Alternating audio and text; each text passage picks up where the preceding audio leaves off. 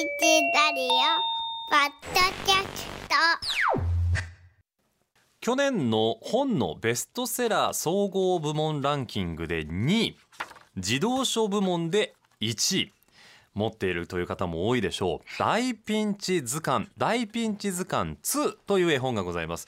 この作者鈴木則武さんにお話を伺います。おはようございます。おはようございます。よろしくお願いいたします。よろしくお願いします。ちょっとですね。私の声はこれ聞こえてますかね、あ皆さん。聞こえてます、届いてますよはい鈴木さん。はい。ありがとうございますありがとう。えいえ、こちらこそ、えー、お招きありがとうございます。いえいえ朝早くなのにそしてあの大阪のラジオなんですけれども実はい際ラジコでタイムフリーでいろんなところの地域の方が聞いていらっしゃってあのぜひいろいろお話を伺いたいと思います今まさにいらっしゃるところというのはこれアトリエですかもしかして？そうですね、見えてるんですね、そちらにね。はいそうなんですす。汚い部屋ですけど、ここでいつも絵を描いてます。いやいやかっこいいいろんな画材とか筆とかがこうやっぱり飾ってらっしゃって。いやいや、古川さんのそちらのスタジオもかっこいいですよ。あらもうありがとうございます。せっかくですからぐるっとご覧ください。こんな感じで何もない 何もないんですほらもう。本当ですね。こんな感じです。いやいやいや、その何もない感じがまたプロフェッショナルな感じで。うわー鈴木さん褒め上手だわ。早速ピンチをやっぱりピンチをたくさん迎えてらっしゃる方というのは、そうですね。そういうねプラスに捉えるっていう力もおありなんだろうと思いますけど。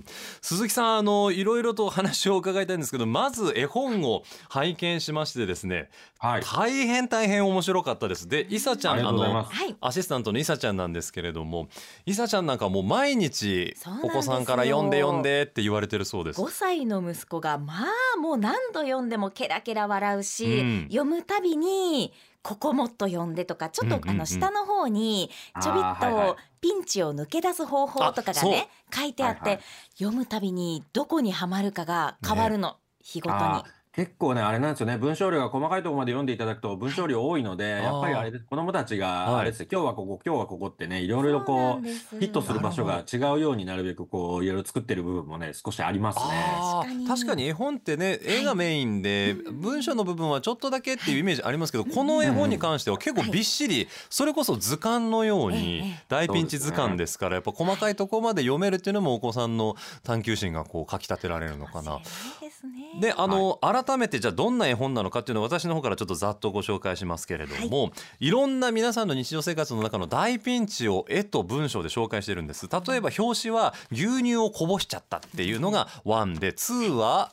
ショートケーキがこれありますよね。倒れちゃう瞬間、はい。これはもうね。でこのレアですけどね。いやでも鈴木さんありますよね。で大体こういう時っていちごがはい。はいお皿から出ちゃうんですよね、そうですね。あの皆さんあれですねこうホールのケーキを買って一人分が少ないとより倒れやすいっていうあれですね。そうそうそうそう細い時。えもうなんやったら最初から倒したらええんかなとも思うような感じですよね あれってねまさにおっしゃる通りですね。ねでそういったシーンとともにですねそれがどれぐらいピンチなのかっていう大ピンチレベルというものを数値化しております。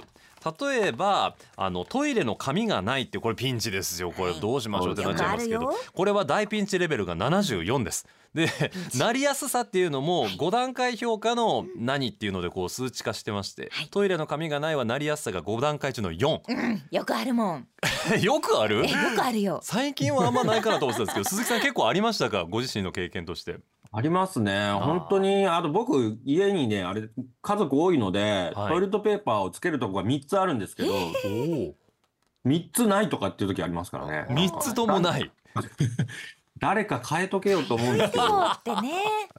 多分ね、これ誰か74っていうのはなしにかかってますからね。あ、なしで70。あ、ちょっと待って。これは気づかなかった。どうでもいい情報なんですけど、やったいやいやいや今晩息子に言おう。そうそうそう。これはちょっとここだけの話ですね。でもね細かいところうんうんにちょっと鈴木さんの遊び心がいっぱいあるんですよ。あちょっと前に出ていたうんうんうん漫画のところで表紙に出てたのがうん次また別のページで出てるみたいなこここのあ、すごいですね。ここねかなりあれですこれね。ね。はいはいはい。前の大ピンチの隅々まで見てますミニカーがもうこっちのページにあったりとか、そういうのはね、遊びながら結構まあ気面白いのづかれなくてもいいかなと思ってますけど、遊びながら書いてますね。子供の方が発見します。はあ、なるほどね。虫がここに止まってて、うんうんここで出ていた自転車はこっちと同じだとうかわそこ？みたいな。いやこれね、うんうん。鈴木さんやっぱりこういうことをプロのお書きになってる方に言うのは失礼かもしれませんけど手が込んでてやっぱりこの一冊の中で何周もして楽しめるっていうのはこれやっぱり心がけていらっしゃることなんですかこれ。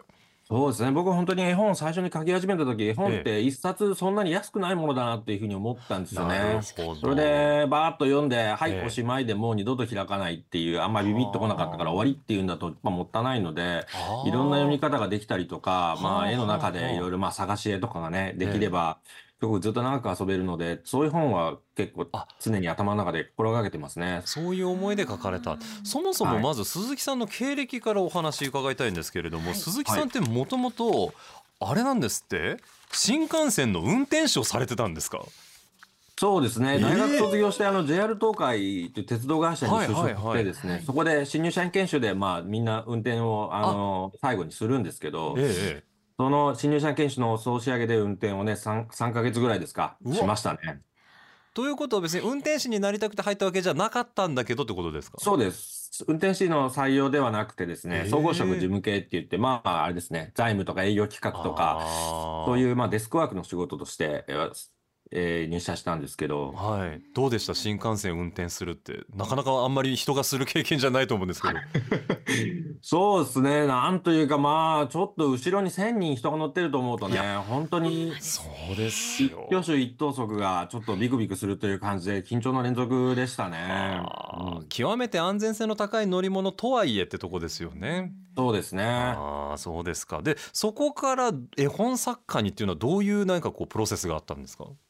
ここ話すと本当にもう長長くなってですね、もう大変なんですけど、ばばっとかいつまんでいきますけど、やっぱりこう、すごく大きな会社でしたし、2万人以上ね、社員のいる会社で、やっぱりこう、一人の仕事の担当できる範囲っていうのは見えにくい部分があってですね、うん。もっと自分は手触りのある、こう、なんというか、自分の手でね、こう作り上げていくような、あの、仕事をしたいなと思うようになって、パッとうん1年9ヶ月ぐらいで辞めてしまって、え？その後に、あの、グラフィックデザインの仕事をするようになって、広告をね、作ってたんですけど、はい。それはどこかに所属してってことなんですか？そうですね。あの、まあ、5、6人ぐらいのデザイン事務所に、はああの、未経験ですけど、入れてくださいって言って、入らせてもらったんですけど、うん。そこで、あの、8年ぐらい、8年半ぐらいですかね、働いて。で、まあ、そこでもやっぱり、どうしても自分の名前がもっと出るような働き方ないかなっていうことで、絵を描くようになって、絵本の編集者さんに、こう、面白いねって言われて、絵本の世界に引っ張ってもらったという感じですかね。それはいろんな方法があったと思うんですけど絵本だったんですね鈴木さんのう場合は。ん、そうですね。本当に僕最初に絵描いてた時は、絵本って全然意識してなくて、うんあの、単発の絵をね、いろいろ描いてたんですけど、うん。なんかいろ、ちょっとよくわかんないねって言われてみんなに分かってもらうために言葉をつけたりとか、ちょっと連作にしてみたりとかってしてったら、うん。うんうんなんかこれ絵本っぽいなっていう風になってきてですね。はあ、あその順番で絵本にたどり着いたってことなんですすよ。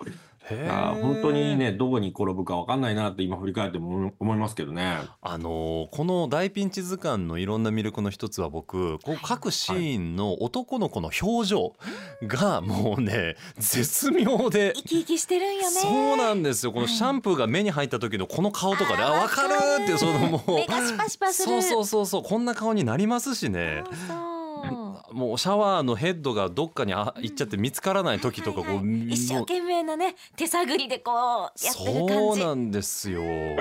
この絵を描く時に気をつけてることっていうか鈴木さんのこだわりっていうのはありますか？うーん、まあそうですね。まあこの大便実家に関しては本当に今ね、おっしゃっていただいたような、こう、リアリティというかね、あるあるってこう、読者に共感してもらうことが大事だと思っているので、まあなるべくあんまり想像で書かないでね、あこう、うちの息子、本当にこう、小今小4ですけど、それ書いた時はちょんと小1、小うん、2ぐらいの、まさにこの絵本適齢期でドジもいっぱいやってたのうんで、そう、なるべくこう、うちの息子を観察して、ちょっと牛乳持ってみてとかって言って、こ、うスケッチしたりとかですね。そうだったんですか。そういうのは、ちゃんと頑張って、うん、いろ来ましたね。いろんなはい。ピンチのシーンがあるじゃないですか。例えばゲームをやろうと思ったら充電ができていなかった。これ大ピンチレベル22アイスが溶けてきた。これ大ピンチレベル20パンが黒焦げ。13醤油を入れすぎた。17いろいろあるんですけどこれらっていうのは鈴木さんのご経験なんですか？どうやって集めてきたんですか？こんなたくさんピンチを。うん、本の中の半分ぐらいはうちの息子を見ていて、なんか、うん、ああ、こんなことになったなっていうのをですね、やっぱメモって、はいえーそれでネタにしましたけど、まあもう、あと半分ぐらいは僕の子供の頃を思い出したりとかあ、ーまあ子供の頃友達がこんなになってたなっていうのを思い出したりとかっていう、まあハイブリッドな感じでいろいろ作ってますね。お子さんの観察日記でもあるっていうそうですね。うん。恐ろしいほどのあるある共感性だと思うんですけど鈴木さんのお気に入りのピンチもしあったら教えてくださいこれ。お気に入りのピンチですか？僕、あれですね。なんか本当に今もう常に3冊目を作ろうとしてて、いろんなピンチを採集している最中なんですけど、この間あれですね。思いついたというか昔思い出したんですけど、うちの子供が誕生日ケーキを、あの、ろうそくを消そうとして、はい。それがね、ろうそくがの火が消せないっていうピンチがあって、これ、これ結構複雑でい、なんか、誕生日嬉しいから、こう、口角が上がっちゃって、笑っちゃって、笑うとね、前に息が吹けなくて、へー、へーってずっと、前が、息が上に上がって前髪だけこうピラーピラーってなるんだけど、目の前のろうそくがね、こう微動だにしないっていうピンチがあって、で、どんどんろうそくも短くなってきて、みたいな。今日も溶けてねそうそう、なんかね、それがね、大爆笑しました、見てて。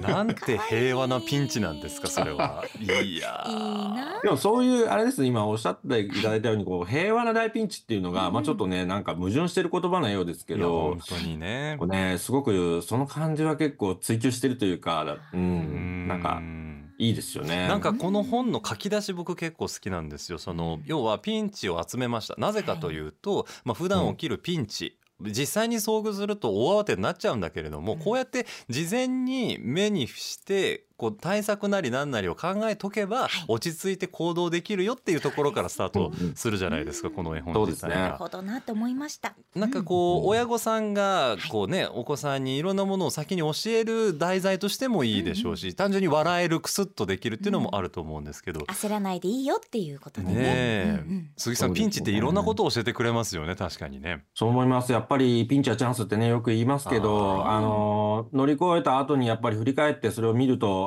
あ、自分って階段一つ登ったなっていう、やっぱりこう自信にもなりますしうね。ん。あと、客観性がね、どんどん養われていくというかは、あなんで今、なんであんなに焦っちゃったんだろうとかピンチになってる自分って今どういう状況なんだろうって考えられるようになると、うん。非常にこう、なんか、どんどん幅が広がっていくというか、まあうん対処能力も上がるというかね、どんどん難しい話になってきますけど。い、やそうだと思います。ううん。ん、子供たちに成長してほしいなっていうのはね、ただ単純にこう問題の答えをいっぱい暗記しろっていうことじゃなくて、やっぱそうやって自分でいかに場数を乗り越えていくかみたいな経験というのがすごい大事だと思うので、うん。そういう気持ちはちょっとね、込めたいなと思って作ってますけど。この間街中で見かけたのが、お母さんの後ろに男の子が自転車あのうんうん乗せてもらってたんですね。で、はい。降りる時にちょっと足が引っかかって抜けへんくなって、うんでお母さんもちょっと重たいからバランス崩してっていうあーっていうことがあって私すぐ後ろで見てたんですけど、その男の子が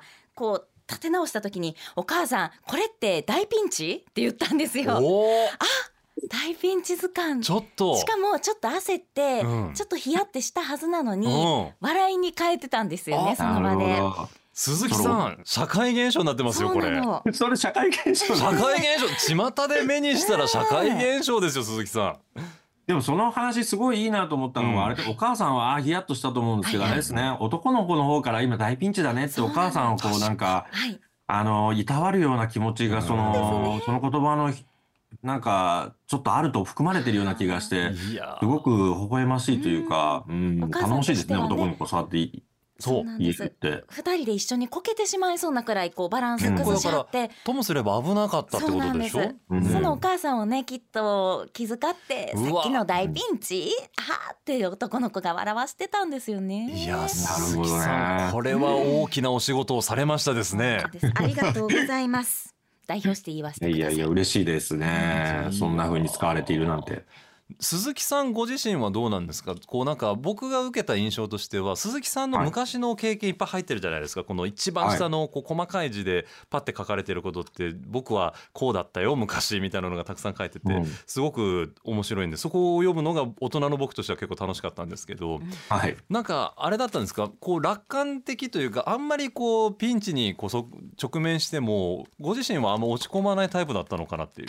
いやー、そんなことないと思いますそうですか。よ。やっぱりどうにかして、なんか何もないようにうまく前に駒を進めるかっていうことばっか考えてた。なんか、うーん、まあ、見た、見た目を気にして、なんか要領よくやろうっていうことで必死になってたような気がするので、うん、もうちょっと大きく構えてれば何かもっと広い世界が見えてたのになっていうふうに、思い、今思い返すと、うん、やっぱ思、思いますけどね。人は誰しもやっぱそうなんですねなんかそういう中で小さい頃からこうやってピンチをチャンスと捉えるじゃないけどピンチを面白がる気持ちを持ててたら変わってきそうですもんね。そうですね。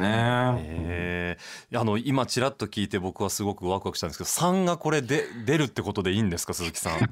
全くまだ何も手つけてないですけど、ああのそうなんですか。これからなん作ろう、作ろう、作りましょうという話にはなっていますので、おもうこんだけ皆さんにあの支持していただいているので、やっぱり作らないとこれは。おうん。だそうです。大ピンチ図鑑ファンのリスナーの皆さん、3作目も楽しみ。なんかあれですね。ちょっとテーマじゃないですけれどもあったらお聞かせいただきたいですけど鈴木さんどうでしょう？どうでしょうないです。だってこれからだもの。まだまだもう本当ネタ、そう収集してるとこですね。なんかそれを見ながらある程度集まったらちょっとね、一つのテーマというか何か、うん、考えたいなと思いますけど、はい。ぜひその時にはあのリスナーの皆さんからの大ピンチもあの今日たくさんお読みさせていただきますんで参考にしていただけたら嬉しいなとあ、ありがとうございます。思います後で送ってください、まとめて。あぜひぜひたくさん届いておりますはい今日はですね小学館から出ています大ピンチ図鑑大ピンチ図鑑2の作者鈴木則武さんにお話を伺いました朝早くからありがとうございましたありがとうございましたいいえ、ありがとうございました。